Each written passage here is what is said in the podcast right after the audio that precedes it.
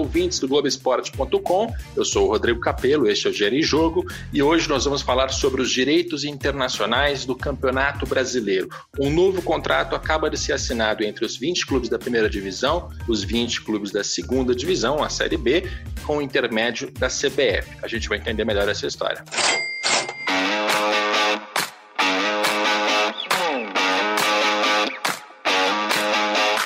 Antes de terminar esse episódio, eu quero bater um papo com você sobre mudanças que eu estou fazendo aqui no Dinheiro em Jogo para que o podcast continue interessante e para que você continue a gostar de ouvi-lo. Mas essa é uma história que fica para os últimos minutos. A gente vai falar primeiro do nosso tema principal, que são os direitos internacionais do Campeonato Brasileiro. Na segunda-feira passada, dia 10 de agosto, foi assinado um novo contrato, finalmente um contrato, eu vou explicar já o contexto, entre os 20 clubes da primeira divisão, os 20 clubes da Série B, com o intermédio da CBF. A CBF, inclusive, fez o um anúncio desse novo contrato. O contexto é o seguinte: até 2018, esses direitos internacionais para transmissão das partidas em países estrangeiros, fora do Brasil, pertenceram à Globo. Isso fazia parte daquele pacote de direitos de transmissão de televisão aberta, fechada, pay-per-view, streaming, é, que todos os clubes vendiam para a Globo. Os direitos internacionais estavam lá dentro até 2018. Na última renegociação, aquela que teve concorrência entre o Esporte Interativo, que depois foi comprado pela Turner, e a Globo, os dirigentes dos clubes fizeram ali uma proposta, uma reivindicação para que esses direitos passassem para eles. Eles queriam vender esses direitos porque eles achavam que podiam ganhar algum dinheiro relevante. Pois bem, eles já sabiam desde 2016 que teriam que fazer essa venda, mas eles não se mexeram. Só em 2018 foi quando finalmente eles montaram ali uma licitação e foram atrás de propostas das, dos, das empresas no mercado topariam se responsabilizar por fazer essa administração. Geralmente, esse tipo de negócio funciona assim uma empresa compra os direitos dos clubes e ela própria vai revender isso para emissoras no mundo inteiro, ou então fazer os seus negócios de streaming, plataformas próprias, para tentar gerar receita e cobrir aquilo que ela prometeu aos clubes. É mais ou menos isso que os clubes estão assinando agora. A gente vai entender em detalhes neste podcast. O fato é que na primeira licitação, os clubes escolheram uma empresa chamada BR New Media. Ela nem existia na época, estava acabando de ser fundada ali, uma união entre empresários, empresárias, pessoas até muito mal explicadas naquela época. E a empresa acabou antes mesmo que pudesse assinar contrato com os clubes e começar a vender esses direitos no exterior. Ela não tinha expertise, não tinha know-how, ela não tinha a menor capacidade de fazer aquele serviço. Os clubes caíram no canto da sereia atrás de dinheiro e se deram mal. Muito bem. Foi feita uma segunda licitação, os clubes aí passaram por todo um processo auditado pela UI e escolheram a Sport Promotion, uma empresa que já está no mercado brasileiro, lidando ali com direitos de placas e outras propriedades comerciais há bastante tempo. Só que essa segunda licitação também deu errado. Ela também foi desfeita antes mesmo de assinar contrato e de colocar as coisas para funcionar teve um fato controverso. A Folha de São Paulo publicou uma reportagem antecipando o resultado da licitação que seria vencida pela Sport Promotion muito tempo antes dela de fato acontecer. Então ficou ali uma suspeita de cartas marcadas. Uh, e o que importa para você saber a essa altura do campeonato é que essa segunda licitação também deu errado. Pois bem, os clubes fizeram uma terceira licitação mais uma vez com o intermédio da CBF, e, finalmente, em 17 de abril de 2020, no começo desse ano, eles escolheram as propostas vencedoras. Né? É outro fato que eu deixei de contar. Há os direitos internacionais de transmissão do Campeonato Brasileiro e há também o que eles chamam de betting rights, são os direitos de aposta, para que empresas possam explorar isso fora do Brasil. É, se anteriormente, nas primeiras licitações, os clubes estavam vendendo essas propriedades conjuntamente, dessa vez, na terceira e finalmente bem sucedida licitação, esses direitos foram separados. Você tem empresas que compraram só os betting rights, empresas que compraram só os direitos de transmissão internacionais. Neste programa, neste episódio do podcast, a gente vai focar nos direitos de transmissão. Os betting rights ficam como uma dívida minha com você para a gente entender melhor num episódio futuro. A empresa que foi escolhida pelos clubes, ela se chama Global Sports Right Management. GSRM, essa é a sigla. E ela comprou os direitos de televisão aberta, fechada, pay-per-view, internet e streaming, que eles também chamam de OTT. É aquela, aquele aplicativo que você vende assinatura, a pessoa entra, paga uma, uma quantia módica, geralmente, né? os valores não, precisam, não podem ser muito altos. É um modelo meio Netflix. Então, é, é o OTT, é o que eles estão propondo aqui. Esse é um acordo que envolve, como eu já disse, os 40 clubes da Série A e da Série B.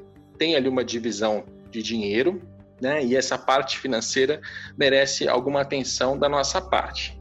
Quanto a Globo conseguia com esses direitos até 2018? O dado de 2018 eu não tenho, mas eu sei por apuração com dirigentes de clubes que em 2017 a Globo faturava ali cerca de 11 milhões de reais o que dava na divisão para os 20 clubes da primeira divisão, mais ou menos uns 550 mil reais para cada um com direitos internacionais.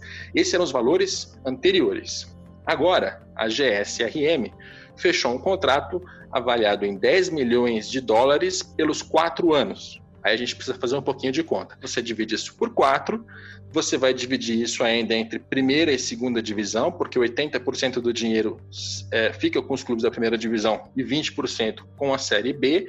E deste valor você ainda tem que dividir por 20. Qual que é o resultado? 100 mil dólares para cada clube da Série A, 25 mil dólares para cada clube da Série B. 100 mil reais na nossa cotação atual aqui, mesmo com o dólar disparado, né, porque o real é uma das piores moedas em termos de desvalorização em 2020, dá até um pouco menos do que já pagava a Globo. Então, a primeira coisa que você precisa saber em relação a dinheiro é os clubes não vão ficar ricos e não vão ganhar um valor relevante a partir de já. Só que isso até é normal, é natural que seja desse jeito, porque o Campeonato Brasileiro fora do Brasil não é assistido por ninguém praticamente. Né? Claro, já existia ali uma demanda, um interesse, uma estrutura da Globo que fazia essa negociação, mas a gente sabe que o Campeonato Brasileiro é um produto é, muito desconhecido e desvalorizado fora do Brasil. Então é um processo que vai levar tempo para ser construído e para começar a gerar algum valor relevante que a gente consiga pelo menos comparar com Premier League, Bundesliga, La Liga, a League One, enfim, as, as ligas europeias que fazem de fato dinheiro com direito de transmissão internacionais. Muito bem, eu já falei demais nesse podcast, porque eu queria fazer uma introdução sobre os fatos mais recentes para que você saiba o que está acontecendo. Agora a gente vai conversar com o Hernan Donari. Ele começou a carreira dele no grupo Clarim em 1999. Em 2005 ele começou a trabalhar na Fox.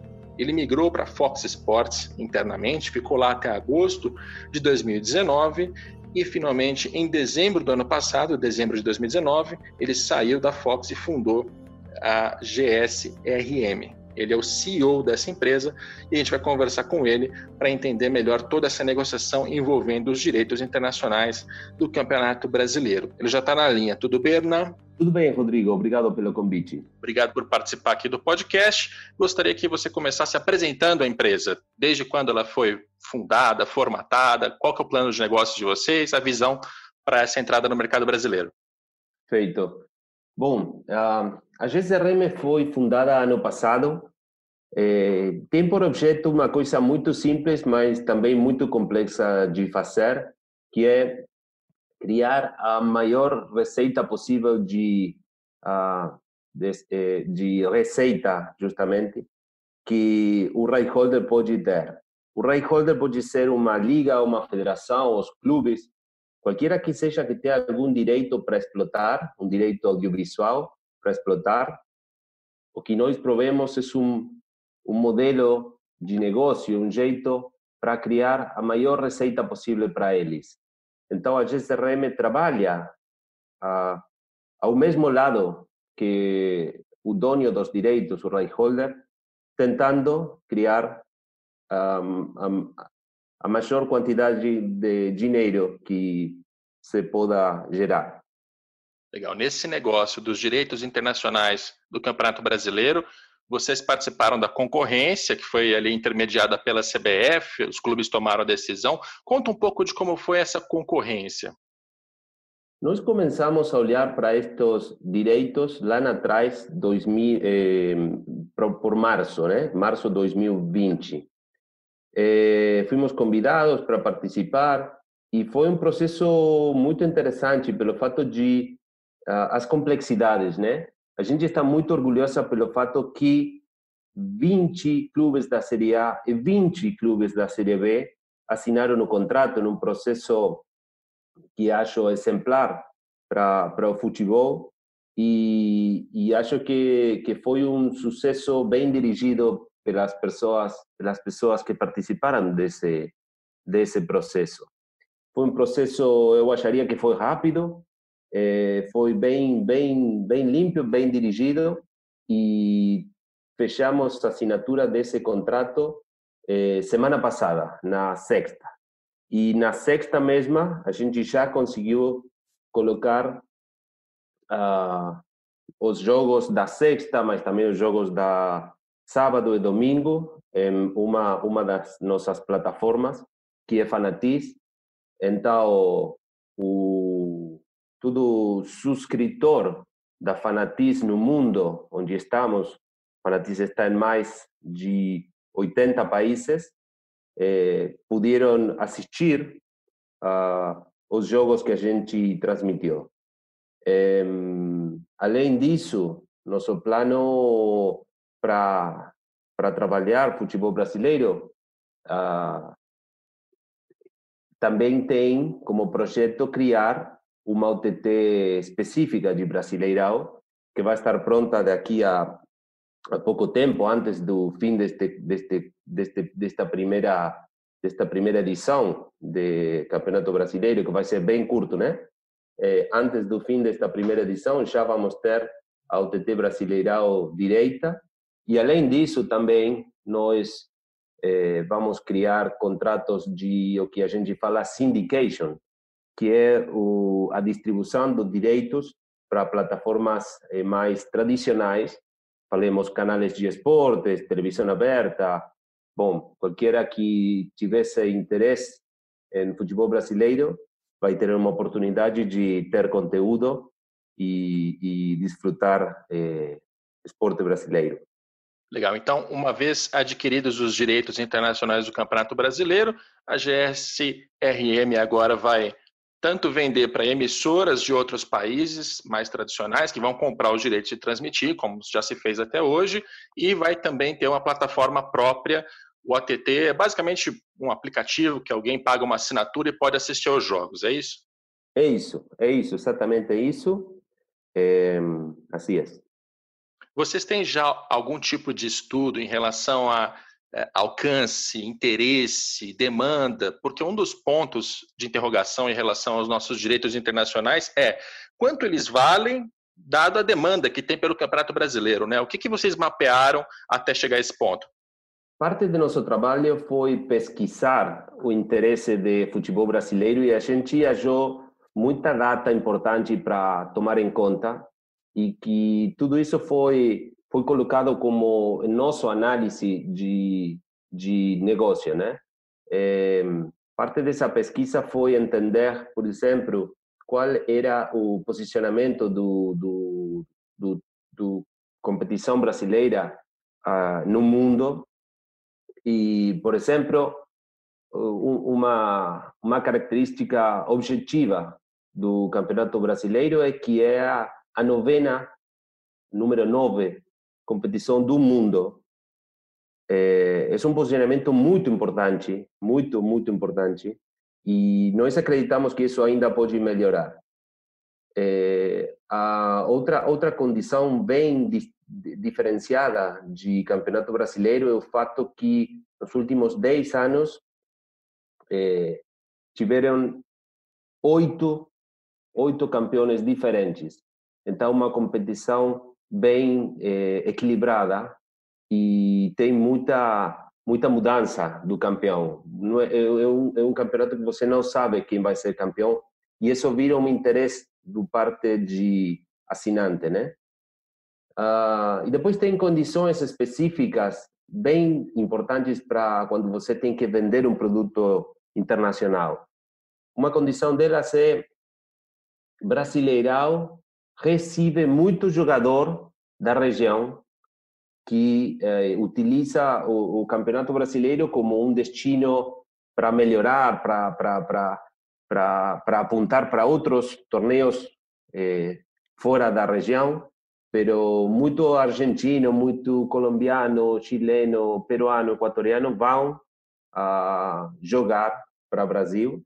E isso vira importante importante para os países de quais esses jogadores são e cria importância a respeito do brasileirão nesses países. Além disso, óbvio, óbvio importante, é, quase 2 mil jogadores brasileiros jogam no exterior. Isso fala de uma de uma competição que cria talento, que exporta talento, e isso sempre cria interesse.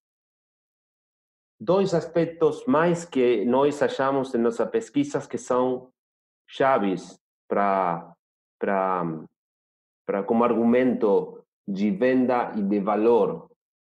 Um é como um legado da FIFA World Cup. O Brasil tem venues, tem estádios que são maravilhosos, que são grandes, que são arquitect arquitetonicamente muito muito evoluídos. E isso faz é, uma um aspecto visual bem interessante eh, na tela, né? E finalmente o produto audiovisualmente falando é incrível, está bem feito e tem muita boa qualidade. Tudo isso conforma um produto que que nós achamos que tem muita chance chance de ser eh, de fazer sucesso. Quando você diz que o Campeonato Brasileiro é a nona competição, é a nona em relação a quê? A audiência, público?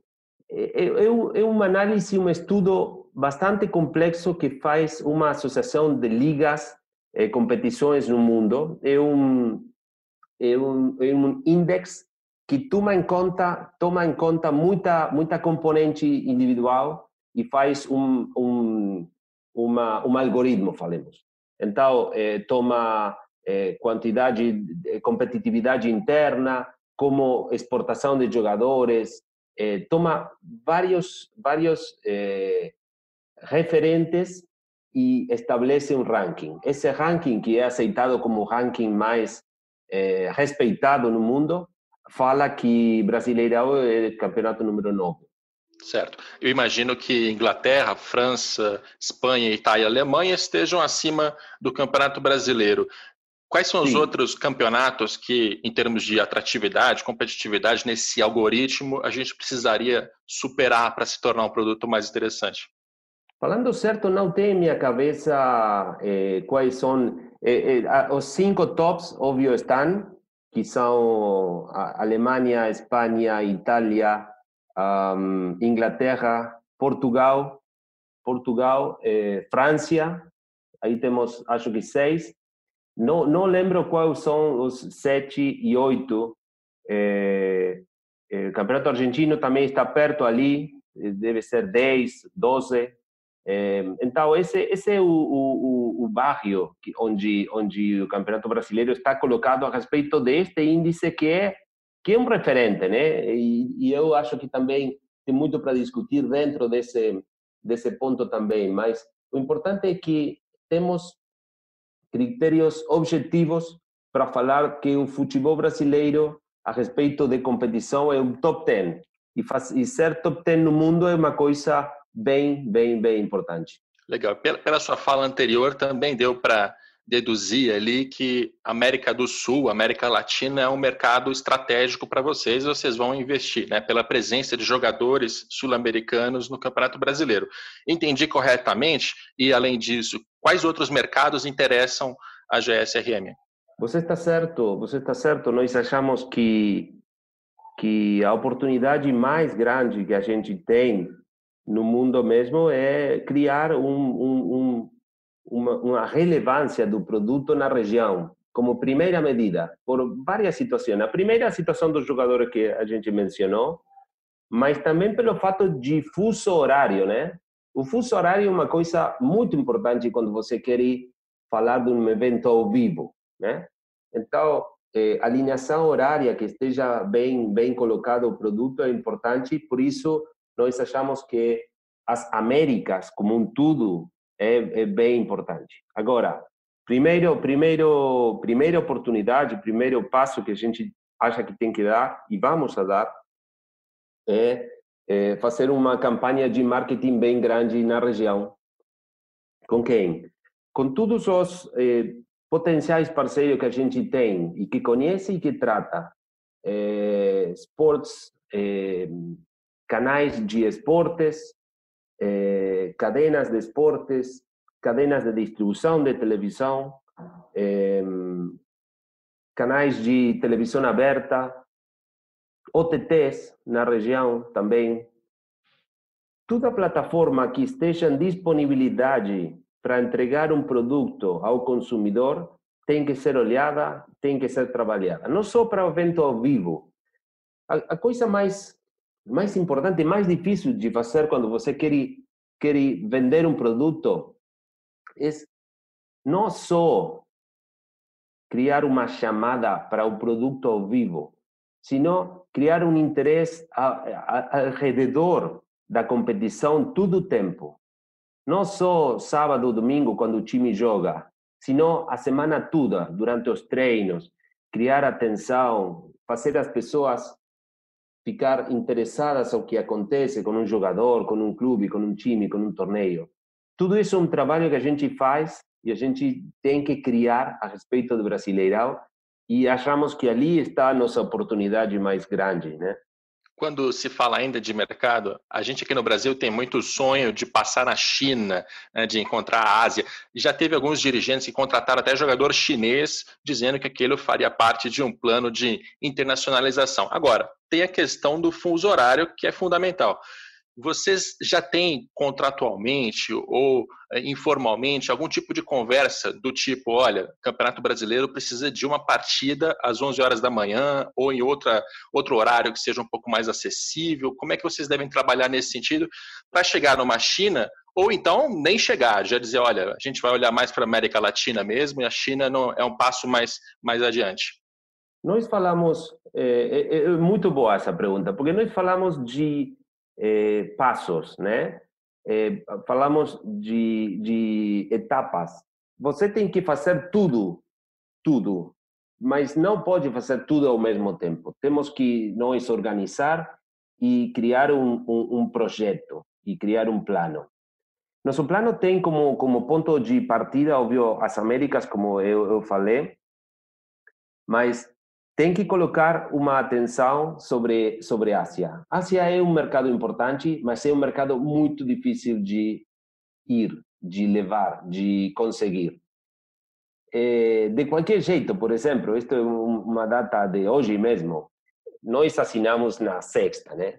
Então, é, ainda é muito muito novo tudo para criar conclusões. Eu não estou falando uma conclusão, mas uma das primeiras ligações que recebi de Ásia eh, foi de uma agência interessada nos direitos de, de Botafogo pelo fato de ter um jogador japonês, né? Então, esse, esse tipo de coisas criam atenção. Os jogadores estrangeiros nas ligas criam atenção dos países origem desses jogadores. Então, para Brasileirão, para os times brasileiros ter jogadores de, outro, de, outras, de outros países, é uma estratégia habitual, eh, além das condições, claro, do, do, do jogador. Eh, isso, isso, isso faz, faz parte. Agora, assunto de fuso horário é uma, uma situação bem, bem difícil. Claro que tem, que tem como colocar certas janelas horárias para tentar criar situações de melhoria para esses mercados e acho que isso está sendo já feito faz tempo já eh, pelos clubes. Eh, então, eu, não, eu acho que as condições estão, estão, estão dadas para ter relevância em todos os mercados. Você tem mercados mais, eh, mais eh, perto, mercados mais longe e bem longe. Nos mercados intermédios, que são Europa, eh, Portugal é um mercado que sempre tive um apego emocional, cultural muito, muito forte e achamos que temos uma, uma boa oportunidade ali. E também resto de, de Europa, Europa eh, Ocidental, né? Eh, falamos de, óbvio, França, eh, Espanha, Portugal, como falei, Itália, são todos territórios que têm, têm bom, bom senso, bom, bom, bom olhar para esporte, para futebol brasileiro. O contrato que vocês acabaram de assinar, até a última vez que eu apurei, eu tinha ouvido que tinha quatro anos de duração. É isso mesmo? É isso mesmo, sim. A minha pergunta baseada nisso é: quatro anos é suficiente para formar o Campeonato Brasileiro enquanto um produto internacional, para dar todos esses passos? Você acredita que quatro anos são suficientes ou é um negócio que vai exigir mais tempo? Né? A gente, por exemplo, quando olha para a Premier League, é um negócio que levou algumas décadas para chegar ao ponto que está hoje. Né? Eu acho que não dá para esperar que o Campeonato Brasileiro tão rápido vai, vai eh, se expandir internacionalmente. Agora, em termos de quatro anos de contrato e as expectativas de vocês, o que, que você pensa? eu gosto eu gosto, a gente gosta muito da palavra processo. Processo. É, num processo, você não, não, não, é um processo que começa e acaba, é um processo contínuo, de melhora contínua. Como você colocou, a Premier League, eu, eu, eu acho que é o campeonato, se não mais grande, mais, mais melhor, melhor trabalhado no mundo, é, está aí, perto de ser. E eu acho que é um exemplo muito bom de como as coisas têm que ser feitas com tempo. E como você falou, uma década, uma década e meia pode ser necessário para criar uma construção total. Nós gostamos de olhar isto eh, como um filme, não como uma como uma foto, né? Processo, a evolução. E, e, claro, quatro anos pode ser pouco, pode ser muito se você eh, apunta se você vai para o lugar certo. O que nós criamos um processo, um mecanismo para ir a um lugar certo e nestes quatro anos nossa proposta é conseguir a maior quantidade de, de, de logros nesse processo de quatro anos. É, é, é, é tempo suficiente para algumas coisas, para outras coisas vai requerir mais tempo, pero somos bien eh, confiantes que temos o tempo necessário para mostrar muita evolução de produto neste tempo. Muito bem. Na concorrência, a CBF, os clubes tinham ali duas grandes propriedades, né? os direitos de transmissão internacionais e os betting rights, os direitos de imagem para apostas. A, a, GS, a RM não, não teve proposta desde o começo para participar desse setor de betting, né? Correto. Não, a gente a gente não não não trabalha especialmente os betting rights. Nosso posicionamento ali foi de, de minuto zero, né? Não foi uma coisa e, e sempre assim. Caso que seja possível, nós achamos que nossa nosso valor agregado, falemos, nosso aporte não tem que ver com betting rights. Tem, tem, tem muito mais com eh, produto audiovisual mesmo, branding, eh, posicionamento, sponsoring, eh, venda de direito internacional, syndication, distribuição direita ao consumidor. Nós somos especialistas em criar um modelo associativo que compartilhe o valor criado ao largo do tempo com os clubes, com Reichholder, e que alinha incentivos. E por que alinha incentivos? Porque na medida que a gente faz bem e cria mais receita para nós, nós compartilhamos todo o tempo essa receita com os clubes. E essa, e essa receita é olhada, auditada por uma companhia, uma firma internacional de auditoria que está eh, olhando para todo o processo e eh, dando certeza que tudo que está sendo feito está sendo feito corretamente e todo mundo está tranquilo e todas as contas são transparentes mesmo dentro do processo. Então, eh, eh, achamos que esse é nossa, nosso, nosso valor agregado. Betting é, é uma, uma, uma área que a gente não trabalha e que deixou para os especialistas, que neste caso foi outra companhia que eles foram quem, quem ganhou eh, o betting rights. A empresa de auditoria que você citou, qual é? A verdade é que o contrato fala que pode ser qualquer das cinco grandes de auditoria que existem no mundo e também pode ser qualquer outra que as, que as partes ficaram à vontade de escolher. Muito bem.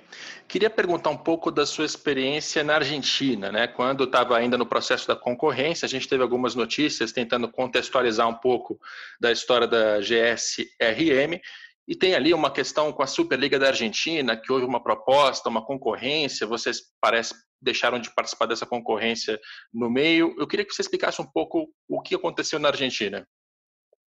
Na Argentina, a GSRM se apresentou foi convidada para competir em um bid, eh, um tender internacional, um bid, bid internacional para venda de direitos fora do, do Argentina, direitos internacional, mesmo mesmo igual processo que Brasil. A gente participou e a gente se mantuvo competitiva todo o processo. Durante todo o processo nós mantuvimos nossa nossa proposta, nossa competitividade até que o tender foi declarado deserto, né? Foi declarado deserto, não, não, não, não, não continuou, pelo fato que nesse momento a Superliga foi depois eh, reestruturada e foi para para AFA agora agora quem está lidando com tudo liga profissional de futebol é AFA a federação né então, eh, esse processo ficou deserto, ficou fechado e ainda não foi, não foi, eh, não foi aberta uma, uma nova licitação para direitos internacionais. Caso que essa licitação seja aberta na Argentina para direitos internacionais, a GSRM participaria, sempre que foram dadas as condições para nossa participação, participaríamos nesse, nesse processo da mesma maneira que a gente participou e se mantuvo competitivo durante todo o processo na vez anterior. Maravilha. As minhas perguntas eram essas. Você tem alguma outra coisa que gostaria de complementar em relação aos planos, ao que vocês pensam para o Campeonato Brasileiro? Não, eu, eu, eu, acho que nossa, eu acho que a gente tocou vários pontos. eu gostaria de voltar à ideia de de aumento de exposição de futebol brasileiro no exterior. Para mim, o futebol brasileiro tem uma oportunidade incrível e acho que estamos frente a uma oportunidade de ouro para acrescentar a exposição do futebol brasileiro. E tomara que este processo seja seja de, de, de certo, né? Certo e e podamos conseguir esses objetivos para, para os clubes, para a CBF e para todo mundo que ama o esporte brasileiro. Maravilha, esse é um passo que realmente o futebol brasileiro tem que dar. A gente está atrás de outras ligas consolidadas em relação a direitos internacionais. Hernando Anares, CEO da GSRM, obrigado pela sua participação aqui no podcast. Muito prazer, Rodrigo, e parabéns para você e muita sorte. Muito bem, este foi o Hernan Donari, CEO da GSRM, a empresa que agora vai lidar com os direitos de transmissão do Campeonato Brasileiro para fora do Brasil. Ela agora tem a missão de fazer dinheiro com isso, né? Então ela vai procurar emissoras, ela vai tentar fazer ali uma plataforma própria, algo que eu já expliquei na, na introdução, ele mesmo explicou na resposta. Um fato que eu ainda não contei, e eu vou deixar isso para o final, é que a GSRM ela é uma joint venture. Joint venture é quando mais de uma empresa se junta para fazer negócio juntos. A GSRM ela é a união entre a Fanatiz, uma plataforma de streaming que tem presença em 80 países e cinco continentes, isso de acordo com a nota oficial da CBF. Ela também tem a 1190 Sports, uma empresa especializada em inovação em transmissões, e a 777, 777, uma empresa americana de investimentos. Ou seja, as três se juntam, compram os direitos do Campeonato Brasileiro, agora elas vão fazer negócio internacionalmente, tanto comprando vendendo, na verdade, os direitos para emissoras tradicionais, quanto com a sua própria plataforma, tentar conseguir gerar dinheiro para fazer esse contrato render. E a gente espera, na verdade, a gente torce que o Campeonato Brasileiro se valorize enquanto produto e comece a gerar um dinheiro mais relevante a partir do outro contrato, né, do quinto ano. A gente não sabendo o que vai acontecer e vai acompanhar com bastante cuidado. Muito bem, esse é o nosso assunto principal, a nossa cobertura, direitos internacionais. Espero que tenha tirado as suas dúvidas, você tenha entendido tudo em relação ao assunto. A última coisa que eu queria conversar com você antes da gente terminar esse episódio era sobre as mudanças que eu comentei aqui no podcast no Dinheiro em Jogo. A gente sabe que antes da pandemia as pessoas estavam na rua, ouviam podcast no ônibus, no trânsito, enfim, o hábito de consumo era um pouco diferente como a gente ficou enclausurado em casa, eu continuo enclausurado, vocês, eu espero que quem possa continuar é, é mais seguro, né? Mas, de fato, os hábitos de consumo de podcast mudaram. Então, eu estou tentando aqui readequar o nosso programa, o nosso produto, para que você continue a gostar e continue a ouvir. Eu fui ao Twitter e fiz ali algumas enquetes para tentar entender um pouco do que as pessoas querem, do que elas esperam deste programa do Dinheiro em Jogo. E eu vou agora contar alguns resultados para você entender por que eu vou mudar. A primeira pergunta que eu fiz foi: qual é a duração ideal de um episódio para você? E eu tive ali praticamente 1.900 votos, dos quais 46%, a maioria, votaram em 45 minutos. O Dinheiro em Jogo, se você já ouve algum tempo, é, geralmente tem ali uma hora, às vezes uma hora e dez, às vezes 50 minutos, mas está sempre em torno de uma hora. Então, a primeira medida que eu vou tomar aqui é reduzir o tempo do nosso podcast, fechar sempre entre 40 e 45 minutos. Eu espero que ele fique mais direto, mais rápido, sem perder a profundidade. Eu até perguntei se as pessoas gostavam de um episódio de 20 cinco minutos, mas só 34% votaram, foi menos. Eu acho que não dá tempo de aprofundar um assunto em apenas 25. Então a gente vai tocar com 45 minutos. Espero que você goste. Eu perguntei também qual é o formato ideal do programa. Uma entrevista com personagem, um assunto bem explicado ou um debate com várias pessoas. Assunto bem explicado, 62% foi a opção escolhida. Então você percebe nesse episódio eu tentei pegar um assunto e explicar ele mais até do que dar importância para a entrada de convidados que possam agregar em relação a ele, ou gerar debates, ou então fazer uma coisa parecida com uma entrevista. Não, a gente aqui vai explicar o que está acontecendo no mercado do futebol. Eu perguntei ali quando as pessoas costumam ouvir os podcasts, 53% disseram que quando dá, sem um prazo fixo. Eu perguntei em qual período as pessoas costumam ouvir os podcasts, 67% disseram a qualquer momento, quer dizer, de manhã, no fim da tarde, de noite, tanto faz. Então, com isso, eu percebo aqui um hábito de consumo dos nossos ouvintes, mas não mudarei a nossa periodicidade. A gente continua tendo os podcasts publicados sempre às segundas-feiras, de manhã, 10 horas da manhã, está no, no, ar nas nossas plataformas globesport.com e também no Spotify, no Google Podcasts, enfim, nos agregadores. Né? Isso não muda, embora a gente saiba que a pessoa ouve quando ela quiser. Por fim, eu perguntei que tipo de assunto interessa mais, se há algo ligado aos clubes, análise sobre o noticiário, né, com vários assuntos por um episódio só, ou então tendências de mercado, e essa foi a, a opção mais votada, 46% dos votos. Né? Todos esses eu tive ali 1.300, 1.500 votos em cada uma dessas perguntas, então, vou continuar falando de tendências de mercado. Quando a gente fala aqui de direitos internacionais do Campeonato Brasileiro, vai muito nessa linha, né? Eu não estou muito preocupado aqui em vincular esse programa ao Flamengo, ao Corinthians ou ao Palmeiras. Eu estou falando de algo que interessa a todos eles. A temática continua igual. E eu perguntei também sobre a frequência né, de perguntas de ouvintes. Eu algumas vezes já coloquei participações de ouvintes que mandam a mensagem pelo WhatsApp, eu rodo aqui. E a resposta mais votada foi às vezes está bom, 39% dos votos, em detrimento de sempre que possível, ou então não faço questão. Ou seja, tem ali um equilíbrio, as pessoas gostam de participar, mas não é algo absolutamente necessário. Eu vou levar em consideração também esta resposta para o nosso dinheiro em jogo. Muito bem, então é assim que o podcast vai continuar, com o tempo mais curto, um pouco mais direto, focado nas, em assuntos de tendências de mercado, em vez de buscar entrevistas ou debates. Acho que isso você já encontra em outros lugares. Espero que o podcast Dinheiro em Jogo continue, continue a ser importante na sua rotina para entender o mercado esportivo. Eu sou o Rodrigo Capelo. Este programa tem a produção do Leonardo N. Bianchi, a coordenação do André Amaral e do Rafael Barros. E a gente volta na próxima segunda-feira, 10 horas da manhã, embora você possa ouvir quando você quiser. Até a próxima.